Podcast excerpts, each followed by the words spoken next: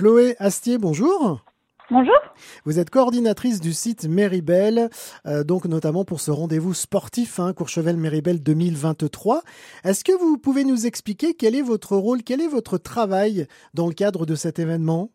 Alors moi j'ai une vision transversale, je sais tout ce qui se passe sur cet événement, de la circulation, des parkings, en passant par les infrastructures temporaires qu'on installe sur un gros événement comme celui-ci, les détails de mes collègues du comité d'organisation au niveau restauration, accréditation. Euh, j'ai vraiment une connaissance euh, très globale de l'ensemble de, des missions des championnats du monde.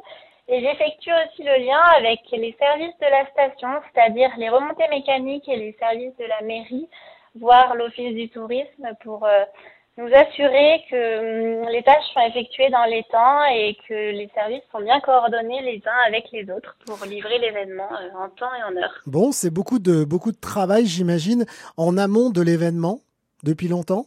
Oui, depuis euh, le tout début de l'événement, euh, depuis que l'on sait que nous avons cet événement en 2018. je fais partie des premières personnes qui ont été impliquées dans ce beau projet. Bon, alors euh, depuis 2018, vous travaillez à la préparation avec tous ceux qui sont aussi comme vous, hein, qui préparent à cette préparation. Alors comment comment vous vivez les derniers jours, on va dire, euh, avant avant le grand événement? Qu'est-ce que qu'est-ce que vous ressentez à quelques jours de, de ce rendez-vous? C'est très dense ces derniers jours avant l'événement. C'est le moment de régler, de peaufiner tous les petits détails qui font que, que l'expérience spectateur ou athlète sera la meilleure possible. Et quelques jours avant, on est souvent très excité à l'idée de, de livrer enfin un projet qui nous tient à cœur et sur lequel on travaille depuis très longtemps. C'est l'aboutissement de quelque chose de grand et qui a été construit jour après jour. Bon, euh, comment vous allez vivre euh, la nuit juste avant le démarrage de la compétition? Alors dites-nous tout. Ça va être une nuit blanche, une nuit euh, où vous allez peut-être pas dormir sur vos deux oreilles quand même.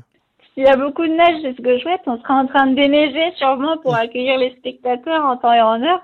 Euh, oui, euh, sûrement du stress lié à l'excitation comme je disais tout à l'heure, mais on est tellement content euh, de vivre ce grand événement qu'on sera quand même euh, heureux. On dormira quelques minutes sûrement. Bon, bah, en tout cas, on va vous remercier, Chloé Assier. Je rappelle que vous êtes euh, coordinatrice hein, du site Méribel pour ce rendez-vous des championnats donc Courchevel-Méribel 2023. On va vous souhaiter encore bah, plein de bonnes choses pour la suite des préparatifs. Vous êtes sur la, sur la fin hein, de tout ça puisque c'est dans quelques, quelques jours. Je vous souhaite en tout cas une belle journée et puis je vous dis à très bientôt sur France Bleu. À très bientôt.